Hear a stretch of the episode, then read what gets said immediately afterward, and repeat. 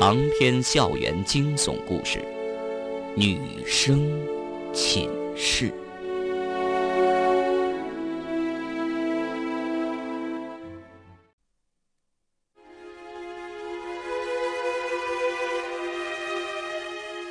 终于，方圆走到了卧室，推门一个踉跄扑了进去，重重的把门关上，背靠着冰凉的房门，软软的瘫倒坐在地上。一束头发垂了下来，遮住了他的脸，发梢上有水滴滑落下来，那是汗水，冷汗。他的额头上已经湿透。传说滴了牛眼泪的人能看到不该看到的东西。他刚才能看到他们的真身，是否因为自己刚才眼睛被泪水洗涤过？但是人的眼泪也有这种效果吗？或者，还有看到流星的缘故？浩如烟海的星空，自古以来流传着拥有巨大而神秘的力量。占星术的运用，更是贯穿了东方世界的整个文明时代。而现在摆在方圆面前最现实的问题是，如何摆脱这些幽灵？门关上了，可窗户还开着。就算把窗户也关上。整个卧室里密闭，也不能保证他们进不来。要知道他们是幽灵，也许他们能够穿墙而入呢。孤独和绝望的滋味涌上心头。方圆悲伤的发现，在面临绝境里，自己竟然找不到一个可以相互依靠的人。卧室里。一片死气沉沉的寂静，除了自己心跳还有呼吸之外，只有徐招娣的鼾声不疾不徐、有节奏的一张一弛。他睡得真香。除此之外，似乎少了些什么。对，少了什么？方圆猛然一惊，他没听到苏雅的呼吸声。是因为苏雅的呼吸太细微，自己听不到，还是他根本就没有呼吸？方圆竖起了耳朵，仔细的听，还是没听到。方圆坚强的站起来，走进苏雅，靠近了她。苏雅的睡姿一点也没变，侧身卧着，她的脸上似乎有一层淡淡的红霞，轻轻的流溢，光彩夺目。方圆看清楚了，苏雅的鼻孔根本就没有扩张的动作。这时候，他也不知道哪儿来的胆量，伸出手去停留在他鼻孔前，感受他的鼻息。没有流动的气体。方圆的心突的一缩，退后了几步，睁大了眼睛望着苏雅，她的脸依然是那样明艳动人，她的睡姿依然是那样惹人怜爱，怎么可能和死亡联系在一起呢？可是，他试过了。苏雅分明没有呼吸，她的灵魂早就被死神带走了，呈现在面前的只是一具没有灵魂的空壳。四四幺女生寝室里的灵魂，一个一个无声息的被死神带走了。秦延平、陶冰儿、苏雅，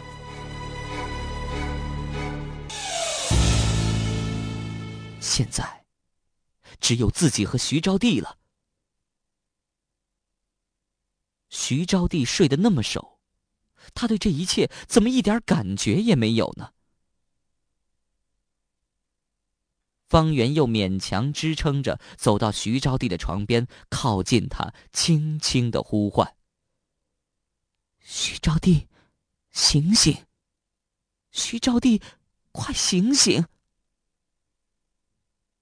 徐招娣没有反应，鼾声打得更响了。沉睡在梦中，对即将到来的厄运一无所知，是幸还是不幸？方圆没办法，只好拼命的摇他肩膀，嘴巴凑近了一些，继续叫着：“徐招娣，快醒醒，快醒醒！”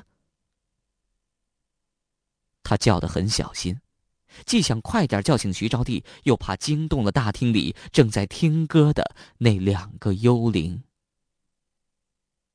摇了很久，徐招娣总算睁开了惺忪的眼睛。望着眼前的方圆，一脸疑惑：“怎么了，方圆？这么晚了，你还不睡呀？”方圆竖起手指到嘴唇边，嘘，示意徐招娣不要大声说话，小声的告诉他：“苏雅死了，秦延平和陶冰儿也死了，他们两人的躯体现在被程丽和许燕占据了。”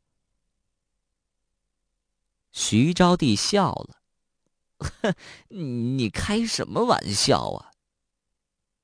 方圆急切的表白着：“不，我不是开玩笑，你要相信我是真的。”方圆还想把事情再说仔细清楚点儿。这时候，他发现徐招娣的脸色变了，直勾勾的看着他身后。八号床铺上，苏雅缓缓的起床，慢慢的走了过来。卧室的门也被打开了。秦延平和陶冰儿机械死板的飘了过来。三个人影在方圆的背后汇合了，围住了他。他们三个的身影从徐招娣的瞳孔里折射出来，映入了方圆的眼帘。方圆咬了咬牙，转身面对。这一次，他看得真真切切，三个人影确实如幽灵一般，尤其是秦延平和陶冰儿那两张脸，的的确确是他今天在电脑上看到的程丽，还有许燕。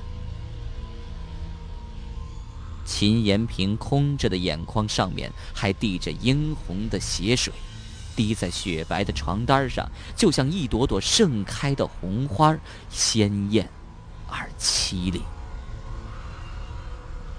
方圆情不自禁的身子往后一缩，没站稳，倒在徐招娣身上。徐招娣的颧骨刺得他生疼。他略微一用力，感觉有些粉末状的东西洒在脸上。徐招娣生气了：“你怎么这么不小心呢？”方圆抬起头来望向徐招娣，浑身一哆嗦，张开的嘴再也合不上了。徐招娣的脸皮被磨掉一大块。露出了里面黑森森的骷髅头骨，这张脸仿佛是被一个骷髅头粘上去的。还有，还有他的眼神恶毒无比，就像是白天徐招娣在擦拭玻璃时他所看到的那样。难道徐招娣早就被那个巫婆般的鬼影侵入了？方圆惊恐的叫了出来：“你们！”你们全是幽灵。四个人痴痴的笑着，有人说：“方圆，你开什么玩笑啊？我们不是和你一样的吗？”和和我一样。徐招娣悠悠的叹了一口气：“哎，方圆啊，你又犯糊涂了。”给你照照镜子吧。有人把一个镜子递给方圆，他拿过来一照，镜子里显示出一个忧郁的年轻女子，正是他所看到的那个从棺材爬出来、跟自己长得一模一样的那个女子。不是的，不是的！方圆扔掉镜子，喃喃自语：“你们全在骗我，你们全在骗我，我我不是幽灵。”然后他疯狂的抓破了自己的脸，脸皮就像徐招娣一样轻易的脱落了，碎成了粉末，却看不到半点血迹，甚至他的眼球随手摘下来，丝毫没有痛苦。方圆用剩下的一只眼扫视着四个人，他们一个个面露讥笑之色，对着方圆冷笑。那笑声刺耳，方圆终于崩溃了，发出了一声狂叫。方圆狂叫了一声，从睡梦中猛然的惊醒，腾的一下坐直了身子。他咬了咬手指，有疼痛的感觉。确实是梦醒了。夜色正浓。窗户外面仿佛泼了浓墨一样，黑漆漆的，什么都看不清楚。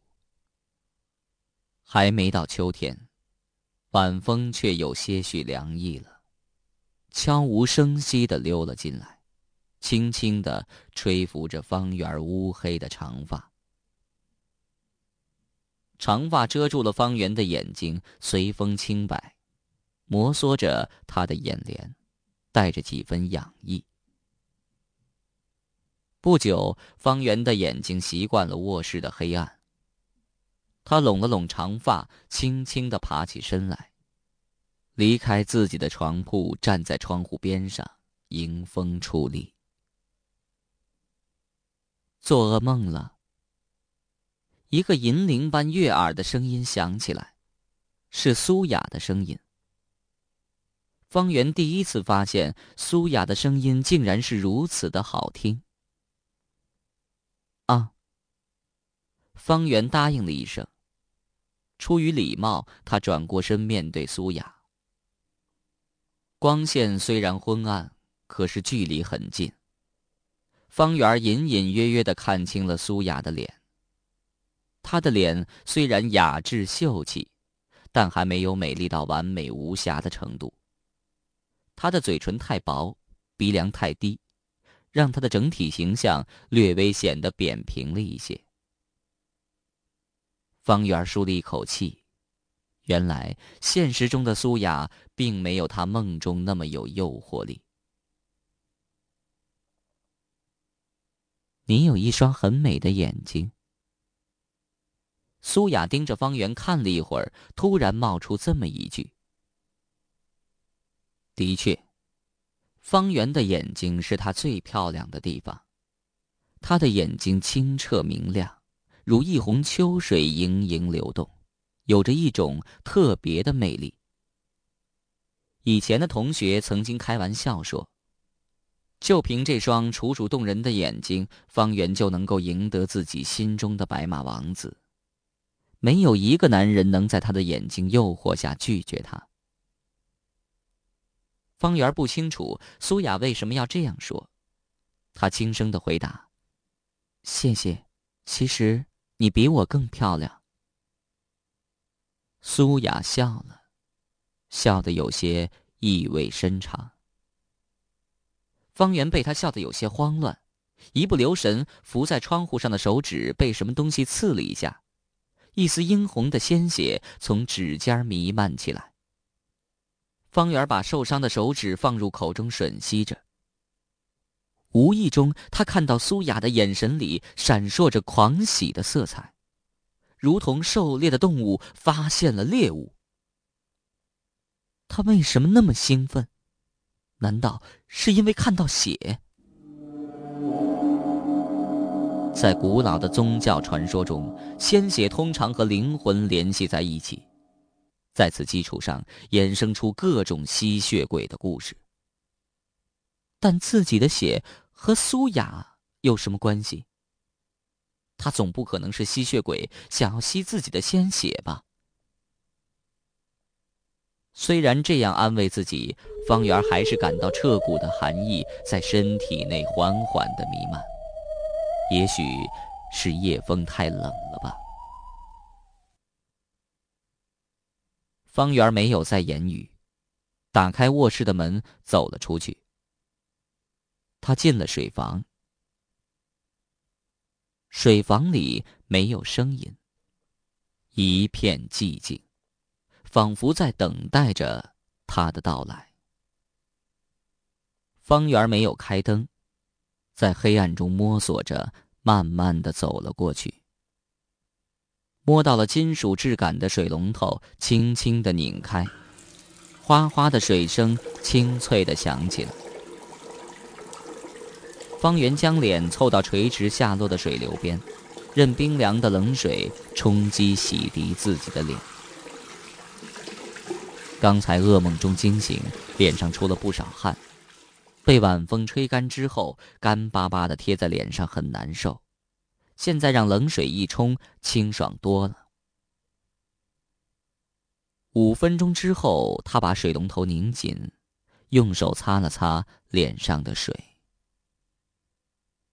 可是奇怪的是，哗哗的水声，并没有停止。不是他身边的，似乎是卫生间里面传出来的。谁在里面？是四四幺寝室的女生吗？不会是徐招娣，自己出来时她还在打着鼾。是秦延平还是陶冰儿？可是自己出来的时候，并没有注意他们两个人是否睡在床上。这时候，哗啦一声，水房的玻璃突然碎了。方圆被突然而至的玻璃碎裂声吓了一跳，情不自禁的怪叫了一声：“啊！”在他背后，一个模糊的人影慢慢的逼近。前脚着地，后脚跟弓起，如敏捷的野猫，悄无声息。方圆颤巍巍的后退几步，重重的撞上了背后的人影。他没想到背后有人，更加惊慌了，本能性的用手去推人影，人影被他推的一个踉跄，差点摔倒。怎么了，方圆？啪的一声，灯亮了，灯光刺眼。背后的人影是徐招娣。方圆惊魂未定，你你你怎么在这儿？徐招娣脸上有些扭捏，我我来上厕所呀。你走路怎么没有一点声音？我小时候很野，晚上常常溜出去玩，回家太晚怕家里人发现，所以走路学猫一样，尽量不发出声音。现在成习惯了。方圆长舒一口气。你怎么这样？差点吓死我。有什么好怕的？害怕为什么不开灯啊？我眼睛刚习惯黑，怕灯光刺眼。反正只是擦把脸就回去了。说完，方圆突然愣住了，哗哗的水声不知什么时候消失了。我，我刚才听到水声了。徐招娣哈哈一笑。你真是胆小，是卫生间的水声吧？我白天就注意到了，里面的卫生间的冲水开关有问题，有时候会自动冲水。原来是这样。徐招娣进了卫生间，过了一会儿，她出来了，没有意外的事情发生。徐招娣拉了一把方圆，走吧，他们还在等着你呢。方圆有点不太明白。等着我，他们，哎呀，出去了就知道了。两个人走出水房，几盏日光灯全都拉亮了，四四幺寝室的大厅里犹如白昼般明亮。苏雅、秦延平、陶冰儿穿着睡衣，一脸肃穆的站在那儿，手上各拿一支白色蜡烛，烛光微弱闪烁。他们的神情虔诚而专注，就像在做一场神圣的法事一样。你们在做什么呀？我们在祈福呢，就等你一个人了。徐招娣帮方圆拿来一支白色蜡烛，点着，递在他手上，然后自己也点燃一支蜡烛，站在他们几个人之中。无形中，四个人把方圆围了起来。祈福。方圆轻声地说：“你们还真信这些啊？回答他的是四道恶狠狠的目光。方圆知道自己不能再多说了，只能迎合着他们四个。四个女孩都闭上了眼睛，低下头来，沉默不语。这情景仿佛在向神灵倾诉。方圆无可奈何，只好照做。五支蜡烛，五点烛光，五个女孩没有一点动静。大厅里只能听到白蜡烛滋滋的燃烧声。也不知过了多久，四个女孩抬起头来，睁开眼睛，相互对视了一眼，露出会意的神情。然后，他们把蜡烛小心的放置在桌上。好了吗？方圆学他们一样，把蜡烛放好，小声的问了一句：“好了，你闭上眼睛，再等一会儿。”哦。方圆把眼睛闭上，然后他感到自己双腿双手都被人抓紧了。睁开眼睛时，自己已经被他们四个人抬起来了。方圆急了：“哎，你你你们做什么呀？”“忍耐点儿，很快就好了。你是我们当中最优秀的，由你代表我们去见神灵，最合适不过了。”“什么？神灵？”方圆想起了那个古老的传统——祭祀。祭祀是古人用来祈福消灾的一种仪式，在遥远的原始社会，祭祀作为宗教信仰的一种形式被广泛运用。无论在东方文明还是西方文明，甚至是消失的玛雅文明，都可以看到它的身影。无论是祭祀什么神灵，都需要祭品作为谢礼。在所有的祭品当中，最珍贵也最残忍的，就是活生生的人。难道他们竟然要拿他当祭品，要把他活生生的扔下阳台吗？方圆的汗毛都竖起来了，他一个一个名字的呼叫，请求他们把他放下来，别开这种玩笑。可是根本没人理他。方圆拼命的挣扎，他越挣扎，他们就抓得越紧，走得越快，笑得越诡异，一步一步的走到阳台，举起方圆，不管他怎么挣扎、呼喊、哀求，依然齐声喊，奋力的把方圆从四楼阳台上扔下。方圆听到风在耳边呼啸，身子全无依托，急速坠落，重重的。撞击在坚硬的水泥路上。